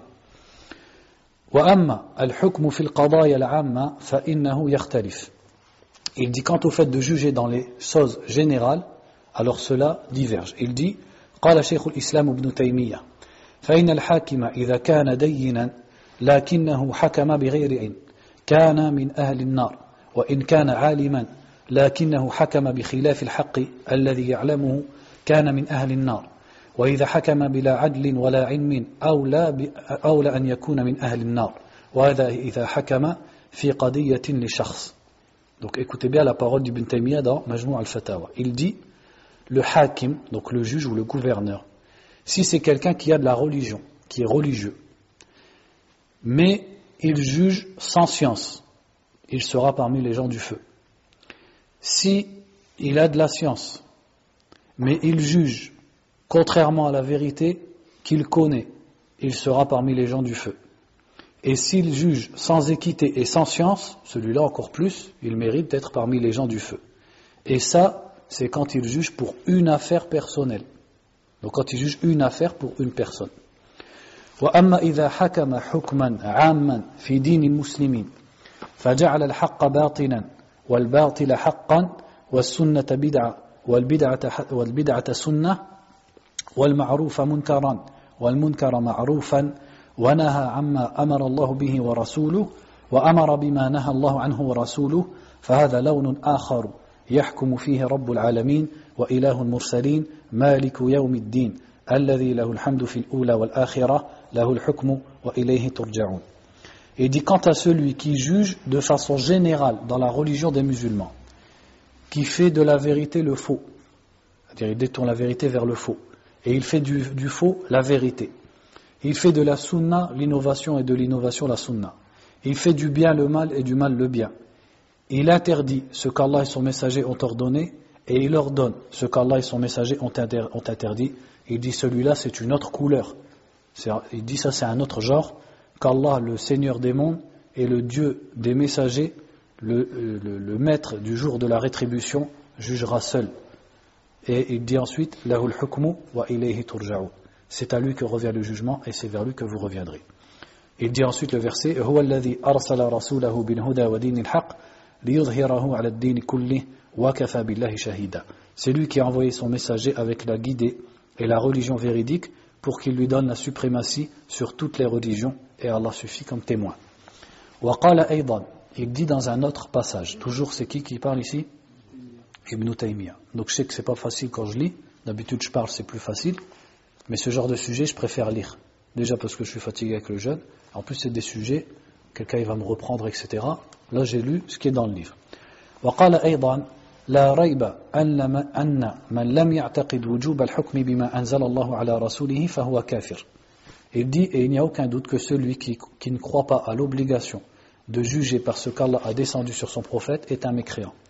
فمن استحل أن يحكم بين الناس بما يراه هو عدلا من غير اتباع لما أنزل الله فهو كافر celui qui rend licite ou qui considère licite istahalla de juger entre les gens parce que lui voit comme étant équitable sans suivre ce qu'Allah a descendu c'est un kafir فإنه ما من أمة إلا وهي تأمر بالحكم بالعدل car tout peuple ordonne l'équité c'est-à-dire tous les peuples ils considèrent qu'il faut juger avec l'équité وقد يكون العدل في دينها ما يراه أكابرهم بل كثير من المنتسبين إلى الإسلام يحكمون بعاداتهم التي لم ينزلها الله كسواليف البادية أي عادات من سلفهم Il dit, et il se peut que l'équité soit dans leur religion ce que leurs anciens considèrent. C'est-à-dire dans différents peuples, pour eux l'équité, c'est ce que disent leurs anciens. Et il dit, il y a même beaucoup de gens qui s'apparentent à l'islam. Regardez comment il dit. il dit qui s'apparentent à l'islam, qui jugent par leurs coutumes qu'Allah n'a pas descendu, comme Sawalif al-Badiya, c'est-à-dire comme les lois des Bédouins, les lois des anciens des Bédouins. وكانوا الأمراء المطاعين ويرون أن هذا هو الذي ينبغي الحكم به دون الكتاب والسنة وهذا هو الكفر Il dit et ils en font, ceux-là ce sont eux les chefs à qui on obéit et ils disent que ça c'est par ça qu'il faut juger et non pas le Coran et la Sunna et dit ça, c'est ça la mécréance. فإن كثيرا من الناس أسلموا ولكن لا يحكمون إلا بالعادات الجارية التي يأمر بها المطاعون فهؤلاء إذا عرفوا أنه لا يجوز لهم الحكم إلا بما أنزل الله فلم يلتزموا ذلك بل استحلوا أن يحكموا بخلاف ما أنزل الله فهم كفار انتهى Il dit, beaucoup de gens se convertissent, mais ils jugent avec les coutumes. Les coutumes qui sont ordonnées par les gens à qui ils obéissent. Ceux-là, lorsqu'ils prennent connaissance qu'il est interdit de juger par autre que la loi d'Allah et qu'il ne s'y attache pas et qu'il se rende licite le fait de juger avec ce qui est contraire à ce qu'Allah a descendu, alors ceux-là sont des mécréants. Et voilà la, fin de la parole d'Ibn Taymiyyah. Ensuite, pour finir, il cite, pardon, la parole de Mohammed ibn Ibrahim al-Sheikh, qui dit وأما الذي قيل فيه أنه كفر دون كفر إذا حاكم إلى غير الله مع اعتقاده أنه عاص وأن حكم الله هو الحق فهذا الذي يصدر منه المرة ونحوها. وأما الذي جعل قوانين بترتيب وتخضيع فهو كفر وإن قالوا أخطأنا وحكم الشرع أعدل فهذا كفر ناقل عن الملة. Donc il dit, celui à propos de qui on dit kufr, c'est-à-dire c'est de la mécréance mineure, c'est celui qui cherche autre que le jugement d'Allah tout en croyant qu'il est désobéissant et que le jugement d'Allah est la vérité. Et celui-là, c'est celui-là dont cela ne se produira qu'une fois ou autre. C'est-à-dire que ça va être dans quelques affaires. Mais celui qui met des constitutions, c'est-à-dire qui les instaure et on s'y soumet au ça c'est de la mécréance, même s'ils disent nous nous sommes trompés et le jugement d'Allah est meilleur. C'est-à-dire celui qui en fait un jugement général, même s'il dit je reconnais que je suis pécheur et la loi d'Allah est meilleure, eh bien ça c'est du kufr akbar qui le sort de l'islam. ففرق رحمه الله بين الحكم الجزئي الذي لا يتكرر وبين الحكم العام الذي هو المرجع في جميع الأحكام أو غالبها donc l'imam Mohammed euh, ibn Ibrahim al-Sheikh, Sheikh al-Fawzan dit il a fait la différence entre le jugement partiel qui ne se répète pas et le jugement général qui est une référence dans toutes les règles ou dans la majorité des règles.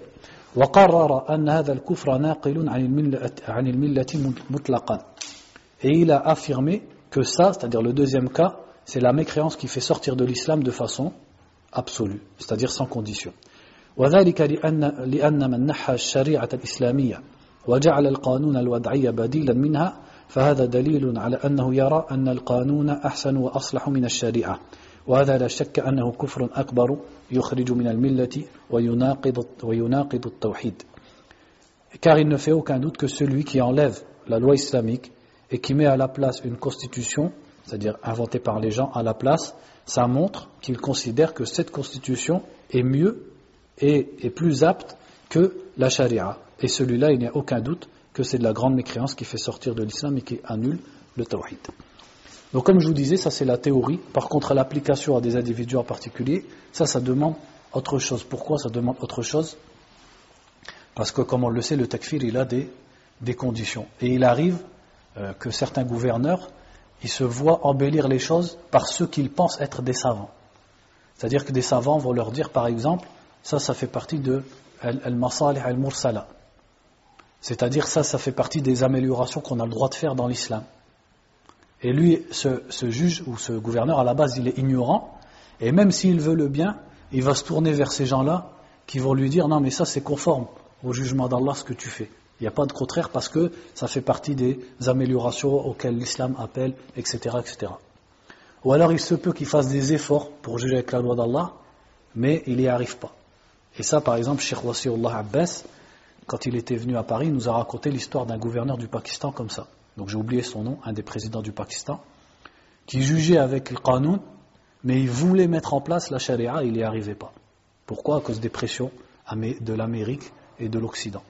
Donc il aurait voulu, mais il n'y arrivait pas. Donc est-ce que ce genre de personne, on va dire kafir? Voilà, c'est difficile. Donc c'est pour ça que là on a parlé de la théorie, mais après les cas particuliers, ça c'est autre chose. Donc on lit le chapitre pour finir.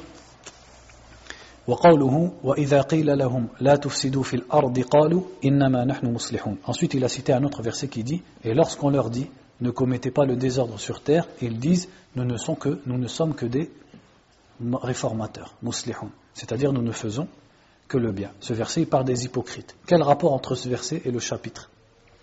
C'est-à-dire qu'une des choses que les hypocrites pratiquent en prétendant faire le bien, c'est le fait de juger par autre que la loi d'Allah. Et ça, c'est très présent dans les pays musulmans, avec ce qu'on appelle al ou al c'est-à-dire les laïcs ou ceux qui appellent à l'occidentalisation des pays musulmans. eux, ils prétendent l'islam et ils prétendent le bien. C'est-à-dire, ils disent ces lois qu'on veut ramener, etc. On veut le progrès, on veut la civilisation, etc. Mais Allah nous a bien mis en garde contre ce genre de personnes, contre ce genre de ilmaniyin, tagribiyin, etc., al-mufakkirin, etc., ceux qui sont influencés par les lois autres que, que l'islam. Allah nous a bien mis en garde contre eux. Lorsqu'on leur dit ne commettez pas de désordre sur terre, ils disent nous ne sommes que des réformateurs. C'est-à-dire que ces prétentions n'empêchent pas qu'ils soient des hypocrites et ne doivent pas laisser les musulmans se faire tromper par ce genre de personnes.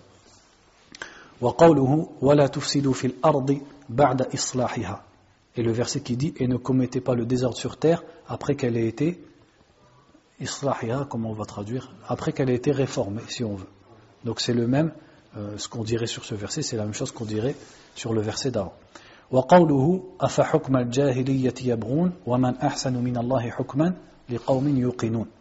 Et le verset qui dit Est-ce que c'est le, jugement de la jahiliya qu'il recherche et qui est meilleur qu'Allah dans son jugement pour des gens qui savent, ou pour des gens pardon, qui ont la certitude C'est-à-dire, euh, le verset, qu'est-ce qu'on en comprend Est-ce qu'il cherche le jugement de la jahiliya C'est-à-dire tout jugement autre que le jugement de l'islam, on peut le qualifier de jugement digne de la jahiliya, hukm al-jahiliya. Et qu'il convient aux musulmans non pas de chercher, de chercher hukm al-jahiliya, mais de chercher hukm Allah, de chercher le jugement d'Allah subhanahu wa ta'ala.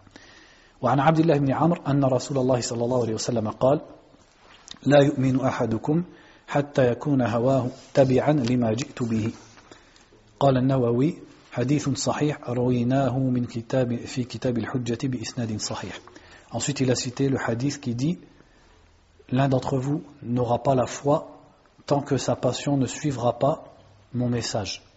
C'est-à-dire, tout ce qu'il aime et ses penchants, tant qu'ils ne seront pas conformes à mon enseignement, sa foi ne sera pas complète. Donc ça ne veut pas dire qu'il est mécréant, mais ça veut dire que sa foi est, est faible. Et que le vrai croyant, c'est celui qui aime les décrets d'Allah et dont les passions sont conformes à ce qu'Allah et son prophète sallam ont décrété. Ce hadith, donc, c'est l'imam Nawawi qui dit hadith sahih. D'autres savants, comme Sheikh Al-Albani, disent que c'est un hadith faible. وقال الشعبي ensuite il dit الشعبي a dit الشعبي c'est un des imams des tabi'in كان بين رجل من المنافقين ورجل من اليهود خصومة donc il y avait entre un homme parmi les hypocrites et un homme parmi les juifs une une khusuma c'est-à-dire une dispute un désaccord فقال اليهودي نتحاكم إلى محمد عرف أنه لا يأخذ الرشوة donc le juif a dit allons chercher le jugement de Mohammed car il savait que Mohammed ne prenait pas les pots de vin donc il voyait qu'à ce moment-là c'était à son avantage وقال المنافق et l'hypocrite a dit نتحاكم إلى اليهود بعلمه أنهم يأخذون الرشوة et l'hypocrite a dit allons chercher le jugement des juifs car il savait que les juifs, eux, acceptaient les pots de vin. Au lieu d'aller chercher le jugement du prophète, il a dévié pour le jugement des juifs.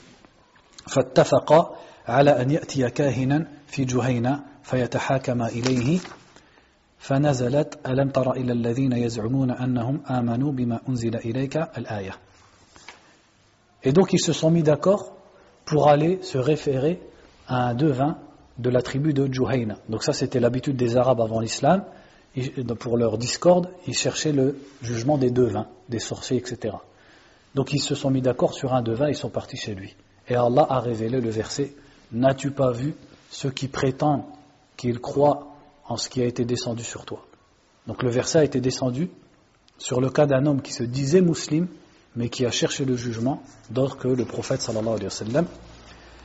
وقيل نزلت في رجلين اختصما فقال أحدهما نترافع إلى النبي صلى الله عليه وسلم وقال الآخر إلى كعب ibn al-Ashraf.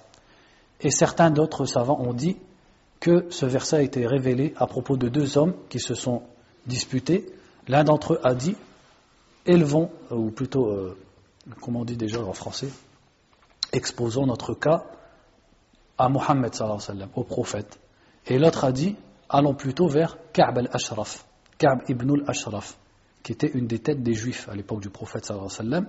ثم ترافع إلى فذكر له أحدهما القصة فقال للذي لم يرضى برسول الله صلى الله عليه وسلم أكذلك قال نعم فضربه بالسيف فقتله Donc à la suite, comme ils ne se sont pas mis d'accord, ils sont partis voir Omar et lui ont expliqué le cas. Et Omar a dit à celui qui ne voulait pas aller vers le prophète sallallahu alayhi wa est-ce que c'est vrai? Il a dit oui et Omar l'a tué sur le champ. Et les versets ont été révélés à ce sujet. Si vous voulez, si vous avez encore le courage, on lit l'explication de Abdurrahman ibn Qasim. De toute façon, celui qui est fatigué, il peut partir s'il veut. Parce que dedans, il cite Ibn Kathir, il cite etc. Bon, je ne vais pas être trop lourd. Juste à la fin, il dit وهذه القصة رويت من طرق متعددة فهي مشهورة متداولة بين السلف والخلف تداولا يغني عن الإسناد وفيها أن المنافق المغموس بالنفاق إذا أظهر نفاقه نفاقه قتل En fait, il dit, ici c'est quoi qui est important Abdurrahman ibn Qasim, il dit cette, cette histoire, elle a été euh, rapportée de plusieurs chaînes de transmission différentes. Et elle est très connue chez les salafs et les khalaf, dire chez les anciens et chez les savants qui sont venus après, de sorte à ce qu'on n'a même pas besoin de savoir sa chaîne de transmission. En fait, qu'est-ce qu'il veut dire sur l'authenticité de cette histoire, que, ce soit l'histoire de Omar ou l'autre? En tout cas, qu'est-ce qu'on retient de l'histoire? C'est que c'était un homme parmi les musulmans et un autre qui avaient une dispute. L'un a proposé le prophète, l'autre a proposé quelqu'un d'autre, et celui qui se prétendait musulman a refusé le jugement du prophète sallallahu alayhi et les versets ont été révélés. Donc cette cause sur la révélation des versets, il dit, c'est quelque chose qui est connu et qui est accepté chez les savants. Donc c'est dans ce sens-là qu'elle est acceptée, même si au niveau de la chaîne de transmission, peut-être qu'il y a une certaine faiblesse dans son authenticité. Donc on a fait une heure et demie, alhamdulillah. Donc la prochaine fois, peut-être qu'on fera que Boulour al-Maram pour rattraper. Barakallahu fikum, wallahu a'lam. Sallam ala nabiyyina Muhammadin wa ala alihi wa sahbihi.